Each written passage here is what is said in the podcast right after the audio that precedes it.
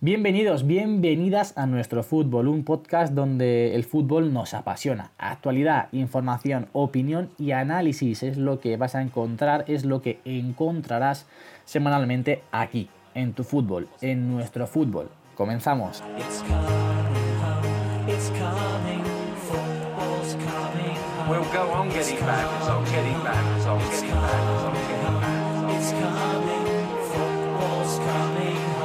Muy buenas a todos, bienvenidos por fin después de este parón navideño al podcast de nuestro fútbol. Y eso es lo primero que queremos pues pediros perdón porque hemos tenido dos semanas de ausencia por diferentes motivos pero esperamos que hayáis pasado unas muy muy buenas navidades. Y hoy volvemos por todo lo alto porque afortunadamente podemos estar los cinco aquí presentes. Así que doy paso a mis contertulios. Jorge Fajardo muy buenas Eh, muy buenas a todos. Lo primero, eh, feliz año. Ya atrasado, pero feliz año. Eh, espero que haya, se han dado bien las navidades, que yo sé que a los cinco que estamos aquí se nos han dado muy bien. Y, nada, felices natividades todo. Eh, feliz año a todos, para chavales. natividades. Felicidades, natividades. Recordemos que el anterior iba a ser el último podcast que iba a ser yo con Jorge, pero se ha llevado una sorpresita aquí el chaval que, que Correcto. vuelto unos días a Madrid de nuevo. Y nada, aquí estamos a hablar de fútbol otra vez. Para despedirlo. Eso es. Ah, es que Dinamarca es muy caro, tío. Eso La es. quinta para hacer la sexta despedida de Fajardo. bueno, también hablaba por ahí el gran Jaime, muy buenas. Muy buena, Javier. Feliz año a la Madrid. No voy a decir ese, ese calificativo ¿eh? y seguido del Barça y Aupa Athletic. At- vale. Athletic. Athletic. Sí, sí. Athletic, Lo he pronunciado que bien. alguno no se confunda. Y por último, también dar la bienvenida a Pepón. Muy buenas, Pepe. ¿Qué pasa? Feliz año a todos. Eh, dos semanitas para ponerse las pilas, para recargar las pilas. Ponerse las pelas. Sí, se nos ha dado bien la Navidad, ¿no? Algunos mejor que otros, ¿eh, Jaime? Es que no me da por- Mira qué catarro tengo. Sí, sí, sí. Que Eh, Jaime, bueno. Dejemos ahí a Jaime tranquilo. Ah, Jaime se la han dado muy bien, está trabajando estupendamente. Está Sí, estupendamente, estupendamente. Está centralizando el tío. ¡Centralizando, grande! Bien Esa es la palabra, ha Jaime. centralizado. Ahora está Eh, Canavaro, sí. Le gusta Canavaro, el cabrón. Jaime no sabe. Jaime, ¿tú escuchas el Morning de Asel Torres y Raúl Fuentes? Mira, Javier, yo, para con decirte que no me escucho ni a mí mismo, Me pone nervioso. Bueno, bueno, bueno. Vamos con lo que. con el temario, con lo que vamos a tratar en el día de hoy, en el podcast de hoy. Primero, un repaso muy rápido a lo que ha sucedido en estas dos semanas, mirando un poco la clasificación tanto de la Premier como de la Liga. Después vamos a debatir un poco sobre los pros, los contras, si estamos a favor o en contra de que pues en la Liga Santander, la Liga Española, haya eh, fútbol en Navidad como sí que sucede en, en Inglaterra. Y por último, y seguramente la parte más importante y más extensa, vamos a hablar de la Supercopa de España que hoy, eh, jueves, eh, ha terminado la segunda semifinal entre el Barça y el Atlético de Madrid. Pero vamos, primero a repasar cómo está la clasificación de la Premier en, en primer lugar.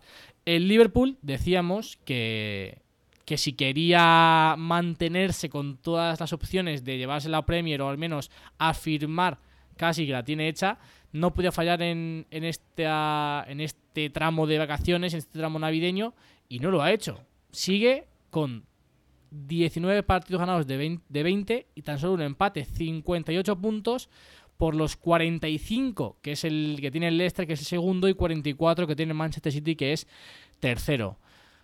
Y con un Impresionante lo del Liverpool. Y con un partido menos, Javier. Efectivamente. Correcto, y con un partido menos, que no estaba yo fi- fijándome en ese dato. Un partido menos y le saca 13 puntos el segundo y 14 al City, que es el tercero. Eh, es salvaje lo del Liverpool este año. La verdad es que es una, una brutalidad. Yo creo que la tiene hecha, que es muy complicado que se le escape. Eh, yo en algún momento aflojarán, porque si no es una liga de estas de, de 105 puntos. Pero yo creo que aunque aflojen con todos los pinchazos que, que han tenido sus perseguidores, yo creo que la tiene hecha. Pues A ver, también piensa Pepe. Perdona, Jorge. También No, piensa Pepe que en algún como- momento el desgafe, el desgafe de, de Pep Guardiola, del pintamonas, en algún momento surtirá efecto, ¿no? Entonces el Liverpool, nos guste o no, va a acabar pinchando algunos puntos. Pero bueno, confiemos en que eso no afecte a, a la victoria de la Premier League. Fijaos que yo creo que ha dado un pasito adelante y ahora va a poder hacer un más intercambio y dar, bueno, eh, dar tiempo a jugadores que, que no juegan tanto y dar descanso a los que juegan mucho y centrarse un poquito más en la Champions. Porque digo, se van a centrar mucho en Premier, pero es que en Premier van sobrados y van a poder dar rota, van a poder hacer rotaciones Jürgen Klopp. Y ojo con la Champions ahora, ¿eh? Eh, Sí, la verdad es que con la ventaja que llevan, nosotros dijimos a principio de temporada que la prioridad era la Premier League 100%, pero teniéndola bastante encarrilada, ¿por qué no ir a por el doblete? Que yo creo que tienen posibilidades con el equipo que tienen. Totalmente. Decíamos antes de Navidades, durante toda la primera vuelta, que tenían que, como decía Javi antes, eh, aguantar la, este mm, maratón de partidos de Navidad y, y no, no solo lo han aguantado, sino que han salido favorecidos. Entonces, yo sinceramente creo que lo, lo tienen bastante hecho. No, no veo Sí. al City, que sería el máximo competidor, capaz de quitarle la, eh, la liga este año al Liverpool. Yo, salvo Jorge- lesión, salvo alguna lesión muy importante en, puestos clave, como a, alguno de los tres de arriba o algún lateral, yo creo que es muy complicado que, que se le escape esta premio. Sobre todo con el carácter que están mostrando en, en el campo y el carácter que tiene el entrenador. O sea, no, no lo veo un equipo capaz de, de que le remonten 15 puntos. Y justo al hilo de lo que tú decías, Pepe, y lo que ha comentado Jorge antes, ojo a los tres chavales que debutaron el otro día con el Liverpool, sobre todo dos, Curtis y Y Williams. nuevo pincho, ¿eh? El gol de Curtis es espectacular, pero luego el nivel de Williams en lateral también. Mucho ojo, ¿eh? Curtis James ya, ya- venía jugando en Copa anteriormente, se le habían visto maneras, pero el golazo que mete el otro día fue brutal. Y, Sí, sí, Sí, sí. sí. El, el Liverpool está ahora mismo en una en un modo que, que saca suplente, saca al equipo B, experimenta y le sale todo bien. Le sale todo bien, eso iba a comentar yo. Y que Klopp es un entrenador que consigue activar a todos, un poco como, como Sí. Zidane ha conseguido en el Real Madrid, que consigue tener a toda la plantilla conectada. Y encima le, le añadimos la, el alta de, de Minamino, que lo, lo firmaron para, por, esta, por este correcto. tramo invernal. Entonces yo lo veo un equipo muy... Es decir, es que lo son, Bueno, pero de hecho, de hecho, muy La última vez que grabamos el podcast, el Liverpool no era campeón del mundo como actualmente es, ¿no? Efectivamente. ¿Correcto? Por lo tanto, la acredita. Si no recuerdo mal, sí. Correcto, correcto. Sí, además la, la imagen que se ve desde fuera es de una gestión de, de equipo brutal. No se ve un equipo quemado y con, Eso es. con mucha tensión en el vestuario. Se ve un, un grupo, Al contrario. un grupo perfecto que, de compañeros que se llevan bien y que van todos a por una. Sí. Y ya por terminar un poco la Premier, eh, los nombres más destacados. El Chelsea es el cuarto con 36 puntos, le saca 5 al Manchester United, que es quinto. Sexto el Tottenham, con un punto menos que United. Y si buscamos tanto a Arsenal como a Everton, que serían los llamados también a esta- a estar ahí arriba, Arsenal décimo con 27 puntos y el Everton es décimo primero con 25. O sea, el Arsenal, que por cierto también eh, ha habido cam- cambio de entrenador, Arteta se ha hecho con los mandos, un cambio que a mí me parece muy adecuado porque creo que también le va a dar mucho tiempo el Arsenal a que Arteta pues haga el equipo a su imagen y semejanza y se juega lo que quiera Arteta. Así que veremos si el Arsenal pues es capaz, al menos esta temporada, de despegar un poco y llegar a pelear los puestos de Europa. Nos vamos ahora. Yo tengo ganas de la verlo. Liga. Tengo ganas de verlo porque en el primer partido ya demostró que lo que quiere es recuperar un poco a Ozil, darle confianza y que vuelva a su mejor nivel. Y es el mejor jugador que tiene. O sea, si lo consigue, va a dar un salto de calidad.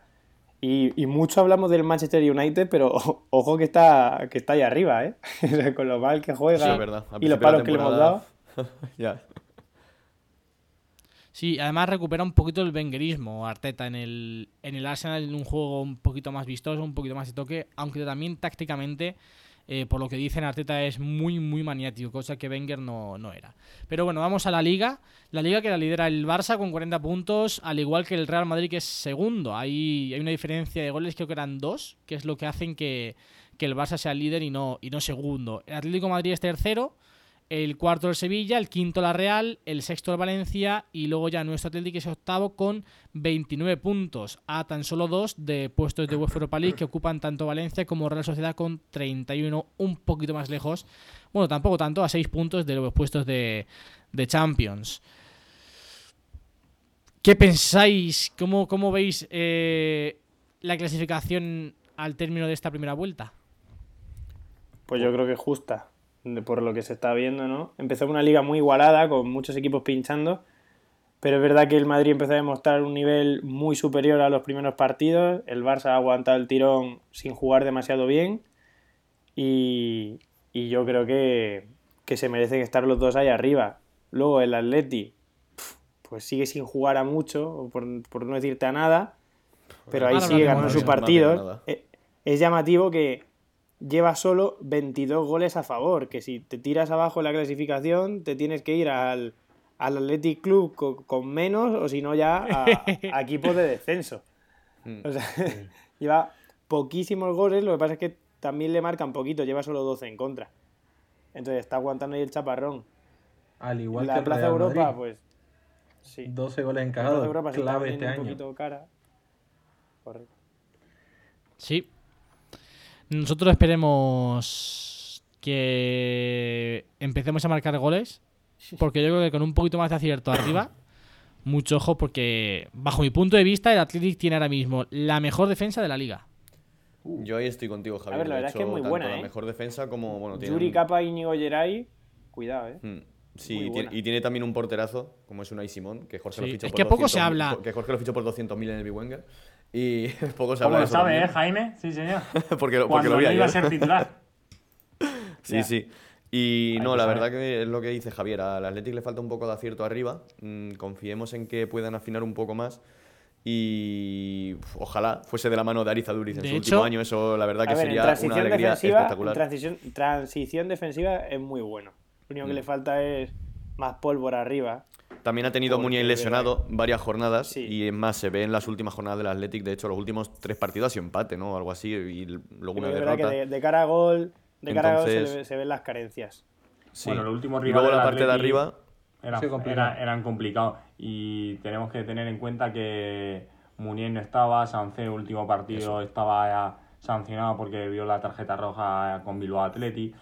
Defensa de 5, los carrileros muy bien, pero producción en centros del campo lo que viene siendo cero o nada. Y con Kernan Codro, que a mí, me vais a perdonar, no me gusta mucho, no creo que tenga cualidades ni maneras para Te jugar perdonamos. Yo quería decir una cosa y, y de paso lanzar una pregunta al hilo de lo que acaba de mencionar Jorge. Y es que eh, sobre lo que, men- lo que comentaba Javi antes de la mejor defensa de la liga, eh, estoy de acuerdo que me encanta la del Athletic. Tengo que men- hacer mención especial a la del Real Madrid, que lleva solo 12 goles encajados. Se está viendo ahora a un excelente Barán, que ha dado un paso adelante. Sergio Ramos no está teniendo los fallos que estaba teniendo anteriormente. Mendy y Carvajal Carvajal están siendo defen- defensivamente buenísimos y que Courtois ahora parece que lo para todo, pues estamos sí. viendo un Real Madrid Courtois. muy sólido atrás. Eh, También entonces lo veo al tiene- nivel de la, para mí las tres mejores defensas de la liga, Atlético de Madrid, Real Madrid y Atlético de Bilbao. Y con esto Y lo del- quería lanzar la pregunta, perdona Jaime, eh, que cómo ven los tres centrales ustedes, que, ¿cómo lo veis? Si quieres, recojo yo el hilo y ahora habláis vosotros. Eh, tres centrales lo veo, bueno, un sistema que puede ser adecuado si el equipo rival es un equipo que aparentemente te va a superar, como puede ser Real Madrid, como puede ser Fútbol Club Barcelona. Pero para, para meterla como de costumbre, para hacerla del día a día, no lo veo absolutamente nada. Porque producimos muchísimo por carriles, tanto izquierdo como derecho, tanto con Giri como con Ander Capa. En el centro del campo no producimos nada, pero mm, a tres cuartos de campo, cuando llegamos, es tirante. Aún así, la presión que hacemos, tanto con un 4-2-3-1, 4-3-3, 4-4-2, como con cinco defensas, es espectacular. Y al hilo lo hemos podido comprobar en los partidos anteriores. Por lo tanto, no establecería una defensa de tres en el Athletic Club. Pero igual esta misma formación con jugadores más talentosos, es decir, cuando entre, cuando vuelva Muniain, no, no la ves tanto, es decir, Lo que con los carriles largos. Sí, estaría muy bonito si no fuese Ander eh, Garitano eh, el que estuviese entrenador y pusiese un bloque bajo en el cual no te permitiría Ya. meter a jugadores por delante del centro del campo. Ya, ya. Porque No al hay final ni- las formaciones, si, si un equipo es ofensivo o defensivo, es más la, la Sí, actitud. No por defender con, no por meter más atrás va a defender con más, no sé si me entiendes. Y no por meter más adelante va significa que el ataque Va a va a, atacar ser mejor. mejor. Eso es. Efectivamente. Te digo una cosa, lo de que el Madrid solo haya recibido 12 goles en las jornadas que llevamos teniendo a Sergio Ramos tiene un mérito que la verdad que no, no, no nos hacemos de la idea, ¿eh? O sea, ¡Ping! un tío que Llegó el qué sé, camero. de repente se le va la de repente claro se le va la cabeza y dice llegó el camero y le hace la camita a Raúl García le pitan penalti por- así porque sí o te o Llegó el camero en el área, y te parto la rótula en tres trozos. Oh, vaya no sé qué hacía aquí pues sinceramente tiene un mérito espectacular y Courtois me está callando un poco la boca espero que siga así porque si no volveré a hatearle como siempre y Sí, Courtois ahora y mismo es tu no tengo nada padre. más que decir de eso Yo Courtois para ahora mismo es tu cerrar, padre, Jaime. yo para cerrar un poco lo de Athletic, un dato. Solamente le han encajado tres goles de local en la primera vuelta, ¿eh? Es el mejor Vale, dato de la liga. Es el mejor dato de la liga. Y la mitad de goles que cualquier otro, ¿eh? Mejor dato de Athletic en 49 años y tercer mejor dato de su historia. Además, este dato es el mejor de cualquier equipo en las últimas ocho ligas desde el Barça en la 2011-2012. Una pena que jugar a fútbol se base en meter la pelotita y no en defender, ¿eh? Sí, sí, sí.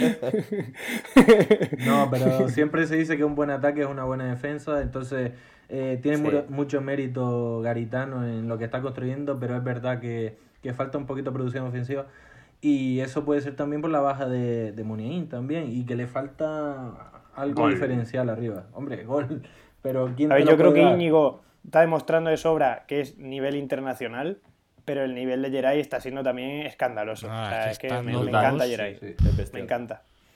Están los dos a un nivel estratosférico. Y si me apuras, Y luego la banda Yuri Capa me lo llevaba yo. te hace tres partidos Yuri que parece Roberto Carlos, luego te hace dos Capa que parece Cafú. O sea, están espectaculares. El problema que tiene Yuri es que tienes que estar pendiente de que no se le vaya un poco la cabeza y le dé un cabezazo al rival y lo y- te, y te meta un codazo en, la- Claro. en el cuello, sí. Es- Sí, sí, Eso sí. es lo Muchas malo. veces cuando, cuando enfocan a Yuri en una jugada y empieza a gritarse y a pegarse contra el suelo, dices, por favor, tranquilo, que se te va. ¿Con quién, con quién pasó? ¿Contra el Betis? ¿Puede ser que se encaró con uno? No me acuerdo. No sé, se encaran todas, pero luego Yo no. contra, luego contra el tampoco es- Betis digo, buah, lo expulso. Ya, lo- Porque luego buen chaval. el codo en el cuello a uno. Pero bueno. Esperemos que Tienen que la defensa se confiar mantenga como hasta ahora y que arriba, con ya la presencia de Muniain, pues mejoremos Muniain los números barba. que hemos tenido hasta el momento. Sí, y confiar en un paso adelante, en, en el esperado paso adelante de Williams, que te meta 15 goles por temporada. Eso sería lo idóneo para el equipo. Pero pero- el Tony, problema de Williams. 100 lejos de veces, eso. ¿eh? O sea, de verdad. No, no, a ver, el problema de Williams ya no es tanto que te marque goles. 12 más o menos, ¿no? Más o menos, más o menos. Sí, sí, sí. Ya no es que te marque goles, es que las tenga al menos. Es que tampoco podemos achacarle la falta de gol de Atlético a Williams porque no, no No. las está teniendo. No, no, no. Yo a William nunca le achacaré la falta de gol. Le achaco su efectividad de cara a portería. Si no las tiene, no me voy a meter con él. Ahora, pero es que cuando las tiene, no mete una. Bueno, tampoco es eso. bueno, a ver, claro. Saca perlitas de vez en cuando, ¿eh? Sí, sí. Joder. Es un Tampoco está borda, pero chaval. Digamos que es mucho mejor desbordador que rematador. Sí, eso se desde luego. Pero vamos a uno de los debates de la noche y es, os pregunto, eh, pros y contras de tener o de que hubiese eh, liga o copa en Navidad como sucede en la en- como sucede en Inglaterra. ¿Qué pensáis? ¿Bien, mal? ¿Os gustaría o no os gustaría? Sí. A mí me gustaría, porque así veríamos más al bicho. no, ya no, pobrecito. Jaime, el bicho juega A mí sí Italia. me gustaría. A mí sí En me la gustaría sencilla razón. Porque para un, un momento que está, bueno, un tiempo, que la- no digo la mayoría, pero mucha gente está de vacaciones, se podría aprovechar para promocionar mejor, para hacer caja, para llenar los estadios y, y- y que haya ambientes familiares en los estadios y no estén vacíos. Ahora es verdad que, que no sé si a nivel televisivo pues compensa o no, o por qué no se hace, pero a mí desde luego sí me gustaría ver en Navidad, igual que sucede en la Premier, que, que hemos visto que, que es verdad que es mucha carga de partidos, pero que eso es una semana muy divertida. Sí, yo ahí estoy un poco con Pepe también. La, el hecho de meter partidos, bueno, jornada de liga en, en Navidad fomentaría sobre todo eso. O sea, gente que durante el año, o durante vamos, los meses que no son de vacaciones, eh, no podría tener, no, no tendría tiempo a lo mejor por cualquier razón de asistir a un partido, pues a lo mejor podría tener la oportunidad de, de bueno, de por lo menos poder poder ver algo de fútbol durante, durante el año. Entonces, de hecho, qué mejor regalo de Navidad que ver un partido del Athletic, ¿eh, Jorge? Es que, es que lo que te iba a decir, digo, en época de regalos, pues imagínate, pues yo creo que alguna entrada que otra caería, ¿no? Y se llenaría los estadios. Seguro. No, y qué bonito lo que se ve en Inglaterra, de la gente disfrazada, incluso. Se ve, es un ambiente muy bonito. Bueno, le doy yo. Sí, a ver. Dale, Vale, tú- Jorge, dale tú, dale. Javier, y finalizo yo si quieres. Sí, a ver, yo desde el punto de vista del espectador sí que evidentemente pues nos gustaría por el hecho de que estamos mucha gente de vacaciones y esos partidos en el fin de semana podemos aprovechar para desplazarnos a cualquier lugar que Es más, te voy a cortar y ahora sigues. Me parece que leí en una entrevista que en el fútbol inglés, eh, para el Boxing Day, los niños menores de tal no pagan, o pagan no sé cuántos. Hay promociones para fomentar que la gente vaya al partido esos días. Entonces, alguna promoción así, pues yo creo que estaría curiosa. Sigue. Sí, justo eso. O sea, que incluso pues, se pueden, pues no sé, organizar escapadas con los amigos a ver un determinado partido o algún estadio que durante la semana o durante el año normal no puedes ir porque está muy lejos y no el viaje no te compensa. Ese tipo de historias sí que, pues el hecho de que hubiese fútbol en Navidad favorecería muchísimo al espectador. Ahora, desde el punto de vista del rendimiento de los equipos en competición europea, yo creo que a los equipos ingleses les lastra mucho esto, porque no tienen esta semana de descanso que aunque, aunque parezca una semanita y ya está, afecta mucho. Y muchos entrenadores se han quejado de la Premier del hecho de que este ritmo de partidos lo que hace es luego desfavorecer en competiciones europeas porque llegan muy mermados a final de temporada y no son capaces de, de rendir tanto. Porque bueno, aquí en España siempre tenemos la Copa del Rey, pero es que en Inglaterra está la Liga, la FA Cup, la Carabao Cup y un montón de competiciones que al final lastran mucho el rendimiento a final de temporada de los equipos. Entonces, yo no tengo tan claro. Desde el punto de vista del espectador, sí, porque es muy atractivo, como hemos comentado, pero ojo al rendimiento al final de, de- de temporada de los equipos. Yo tengo tres opiniones bien formadas, bueno, dos bien formadas y una que la tengo en el aire. Eh, como, como apasionado del fútbol que soy, eh, estaría súper, Buenísimo. su- joder. súper de acuerdo en que hubiese, na- eh, hubiese fútbol en Navidad, porque me enchufaría todos los partidos y tendría tiempo para verlos.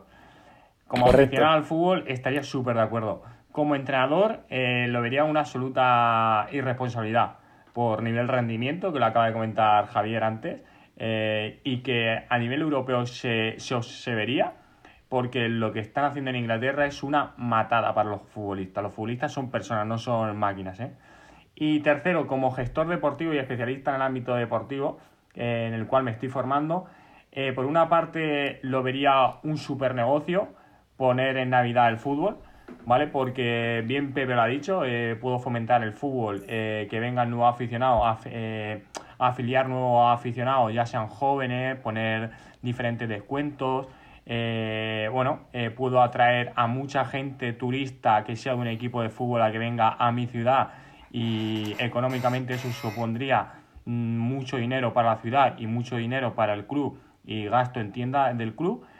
Pero eh, como gestor deportivo también hay que tener en cuenta no solo al aficionado, sino también al deportista. Y como he comentado antes, yo creo eh, si en Navidad se pone fútbol, eh, habría que ver cuándo se tiene o se debe de descansar en otro periodo de, de la liga, porque ese descanso es muy necesario. Entonces, Una habría que jornada buscar intermedia. soluciones. Yo tengo, yo tengo un cuarto, Jorge. Eh, también fomenta la ludopatía, porque hay más partidos, con lo cual más oportunidades de apostar y Venga. más oportunidades de que la gente se deje los dineros apostando. Y venga, Narciso. De, Joder. dejarse los no, pues, regalos de Narciso, Navidad sí, sí, ya- apuestas. Narciso hace apuesta de 10 céntimos. Claro, Narciso es máquina. Narciso, si hay Boxing Day de 19 partidos, combinada de 19 a resultado exacto. 10 Y uno ha fallado una, ha fallado una 3.200. solo. Sí, sí, sí. Qué grande, Narci, Narci, te queremos. Y bueno, tras dar nuestra opinión sobre el fútbol en Navidad, vamos a la Supercopa de España. Vamos a comenzar con el partido de, de ayer miércoles entre el Real Madrid y el Valencia, que ganó el equipo blanco por 3 goles a 0. Antes de que digáis nada, A uno, Javier, a uno. a uno, perdón. Quiero ensalzar la obra de arte de Tony Cross. Porque si es fallo del portero, que está padre. fuera, Mira, pero. Modric, ¿qué? Sí, pero es que lo de Tony Cross es increíble. O sea, Tony Cross, Tony Cross deja el balón y en un segundo te mete un gol olímpico. Sí, sí, sí. Hizo un, O sea, un Alexander Arnold, pero directo. Impresionante. Impresionante. O sea, No, es que lo difícil que es hacer lo que hizo en tan poco tiempo. Porque puso el balón, miró y, y le pegó. y se metió de puta madre, perdón por la expresión. Sí, yo creo que un gol olímpico lo han metido todos en algún entrenamiento, pero Después hacerlo, de cinco intentos. claro, hacerlo en, en- en medio segundo, girando la cabeza y dándote cuenta que no está el portero, lo digo muy complicado. Pero también conocemos que Cross tiene un absoluto guante y por eso es el que saca siempre los balones parados del Real Madrid. Sí. Guau, qué br- brutal. Lo de Cross Bestial también quiero destacar, sorprendentemente, que nunca ha hecho A Isco. yo en la vida un partido bien contra el Valencia y siempre se le ha achacado eso el partido de Isco, efectivamente. Isco, O sea, No, fue, el, fue partido de los mejores. Yo he rapidito todo, ¿eh? Rapidito. Lo Liviano. he visto hoy como un resumen porque no lo pude ver ayer y fue de los mejorcitos del partido, ¿eh? Sí, y bueno, sí, sí. y bueno, como siempre, Casemiro y Valverde, o sea, es que yo me quedo sin palabras ya con esos dos. No, no, o sea, es a mí lo de Valverde ya ah, hubo un, un momento en que lo, lo, exal- lo ensalzamos demasiado, pero ahora mismo, o sea, Fede Valverde, yo creo que ojalá se Ya haya nos a este sorprende lo bueno que así es. siempre, porque es que me parece una cosa escandalosa. ¿Cómo puede correr tanto ese tío? Que, que está todo el día corriendo. Le va a... Por Dios. Sí, sí, sí. Y un aplauso de aquí al planteamiento de Zidane porque vuelvo Justo, a decir que es un excelente entrenador, aunque mucha gente no lo crea.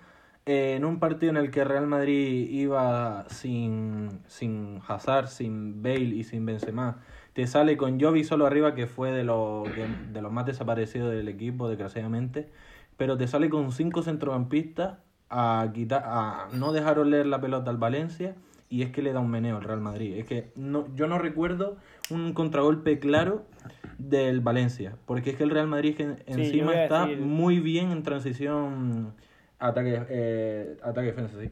De hecho, tenían tanto el balón que en dos, algún dos ataque cosas más.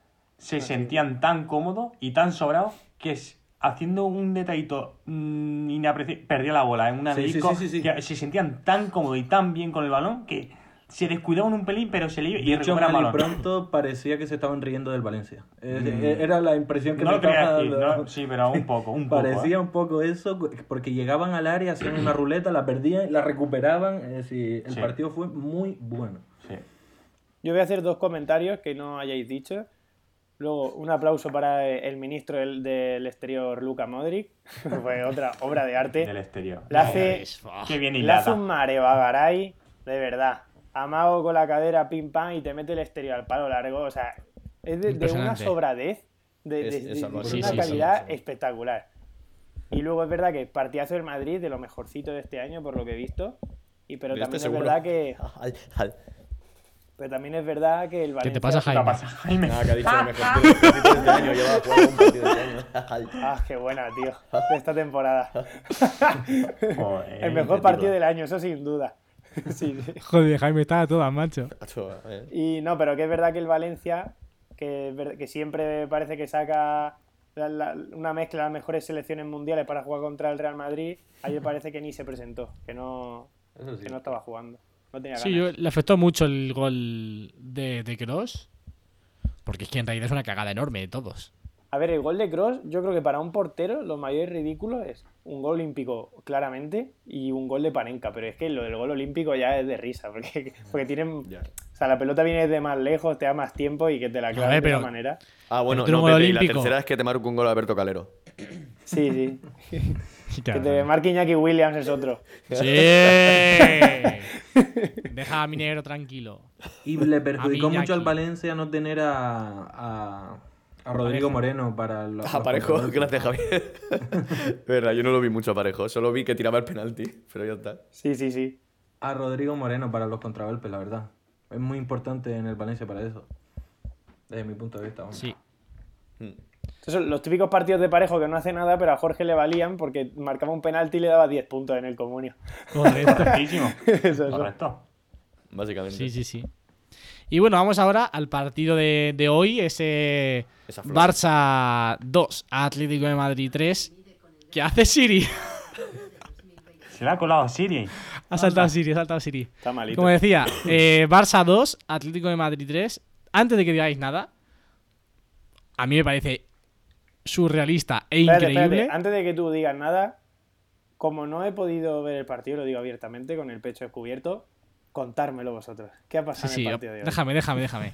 La flor parece- del humilde mucho más que la flor del potas. Ese es el me resumen. parece. surrealista e impresionante e increíble que el Atlético de Madrid haya ganado el partido de hoy. Sí. Con tal, tal nivel de, de, de- de racaneo en el fútbol. O sea, A ver, es yo solo viendo el resultado, me parece lo más rácano. que el Atleti marque tres goles en un partido. Eso ya para empezar. Bueno, es que la defensa del Barça eh, en los últimos 15-20 minutos era.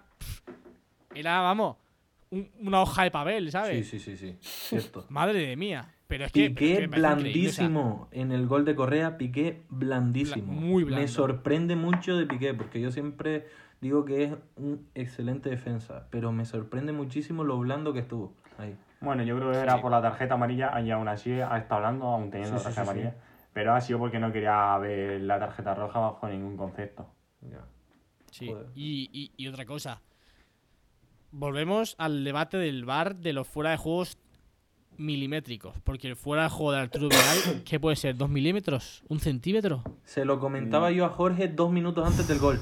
Dos minutos antes. Y, eh, y cuando fue yo decía, es que eso no le está dando ningún tipo de ventaja a. Ninguna ventaja. Ningún Eso no te da ventaja ninguna. A mí. Entonces lo que habría que cambiar es el reglamento, porque en el reglamento. Sí, sí, sí, total, que total. No, no, está es- por delante, sea un Si milímetro. la, la crítica no es al. VAR.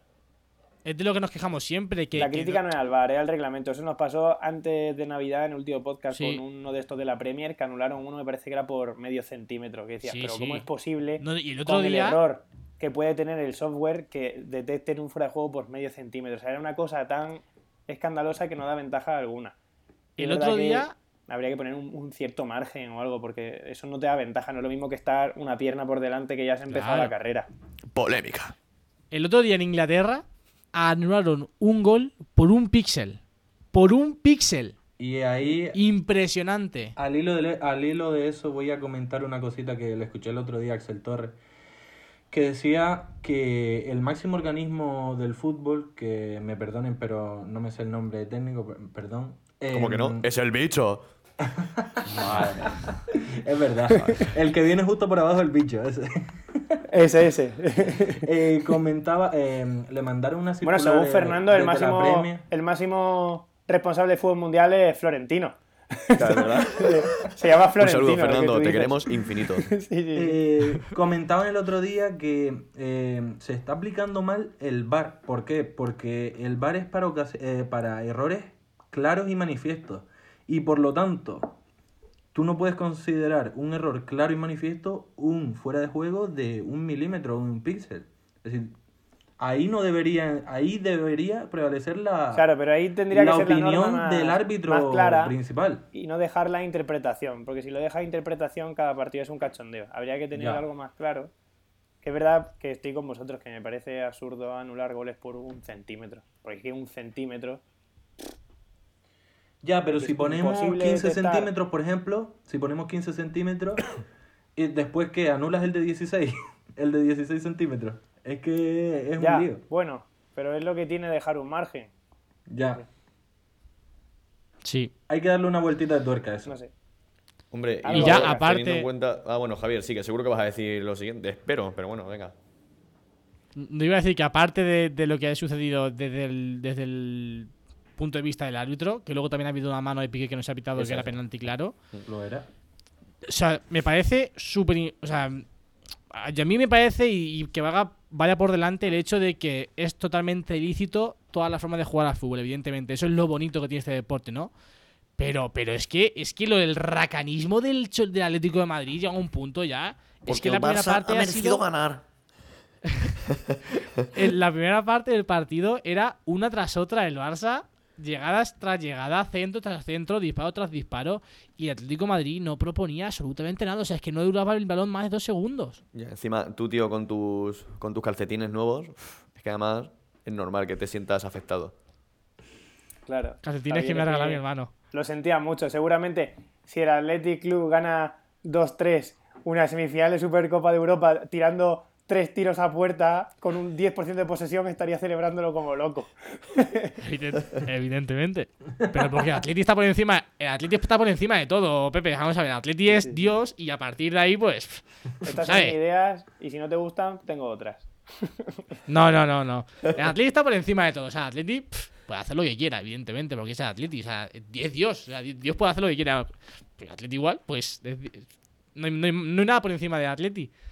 Pero ya fuera cachondeo. Es que con el equipo que tiene el Atlético Madrid el Cholo, hostia, es que, es que me parece. es que es muy rácano. Poco se habla del Golden Boy rácano. que hablabais antigu- anteriormente con Joao Félix. O sea, ha tenido una que no sé si habéis visto la repetición, que ha Sí, ido a sí, darle con sí. la zurda y la pega al aire. O sea, hace eso, Bitchnicius, y vamos, lo están crucificando por todos sitios. Sí, sí, sí, sí. Pero vaya, que me parece lamentable este tipo de planta, bajo mi punto de vista y desde el, desde el punto de vista del espectador. Joder, Jorge, pues, pues sí que baja rápido, ¿eh? Tienes sin problemas los AirPods. Está ya la batería a tocar, sí. sí, sí, sí. No sé, ¿qué opináis del partido? Lo, el- los que lo, lo- lo hayáis visto, que yo Sí, ya he hablado. yo, yo- yo estoy contigo, el Barça ha sido infinitamente superior. la y- ansiada... ¿Qué? Si tú no has visto el que partido, estaba Pepe. esperando la ansiada revalorización de Marco Llorente. Menuda jugada, Nacho. Parecía Maradona casi, ¿sabes? Yo vi a un sea- Barcelona muy superior todo el partido, eh, que se está, el Atlético se estaba sosteniendo gracias a Black, pero increíblemente eh, los últimos 15 minutos, no sé si por la defensa del Barça que estuvo muy flojo o qué, pero sí vi bastante superior a, al Atlético los últimos 15 minutos. Sí. Saliendo ese- ese rápido a la contra, saliendo rápido Ese a la resumen, contra. primera parte, primera parte entera del Barça, el Atleti de hecho ha propuesto prácticamente nada. Nada. Y en la segunda No, no, no ha propuesto se, ha igualado, se ha igualado un pelín. El Barça seguía teniendo el dominio y luego al final ha aflojado con el 2-1 cuando, iban, cuando le han anulado dos goles seguidos. Y pues el Atleti se ha hecho con el partido a base de varias contras, que lo que ha comentado Tony, la defensa muy, em, muy floja, o sea, Piqué estaba, vamos, no sé, blandísimo. Y ya está, ha sido pues dos goles seguidos del Atleti que pues eso, le da la victoria y la participación en la final. Y seguir confiando en la flor del humilde para poder ganarle al Real Madrid el domingo. Yo Y luego resumir el también- partido en una frase, pues se me está acabando la batería del auricular derecho, de hecho. Y es, eh, el Bar y el Atlético de Madrid saben sufrir ante una defensa lamentable del Fútbol Club Barcelona. Y a la Madrid. Perfecto. Buen titular.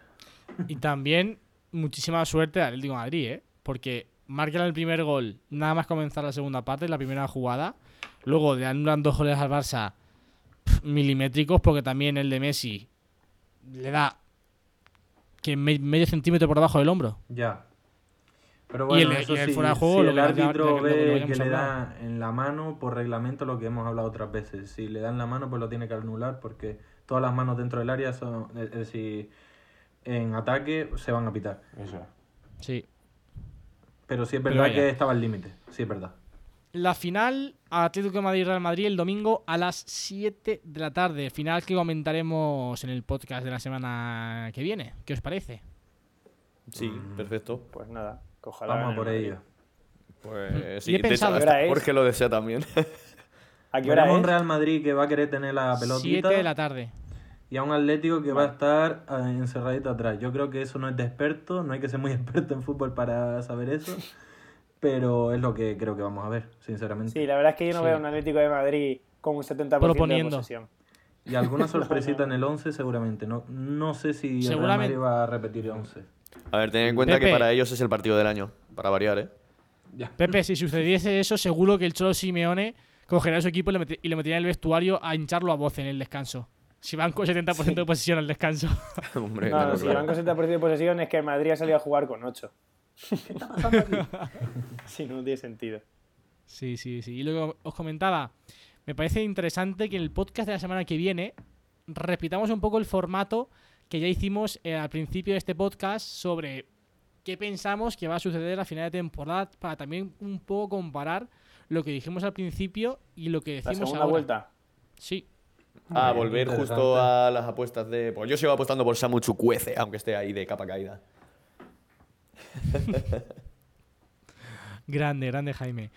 Como estamos con problemas de batería, algunos de los integrantes de este Ni quién, podcast. ni quién. Sí. Sí, sí. No, no, Aquí sí, no hace el amigo decirlo, Jorge y ahí el amigo Fajardo.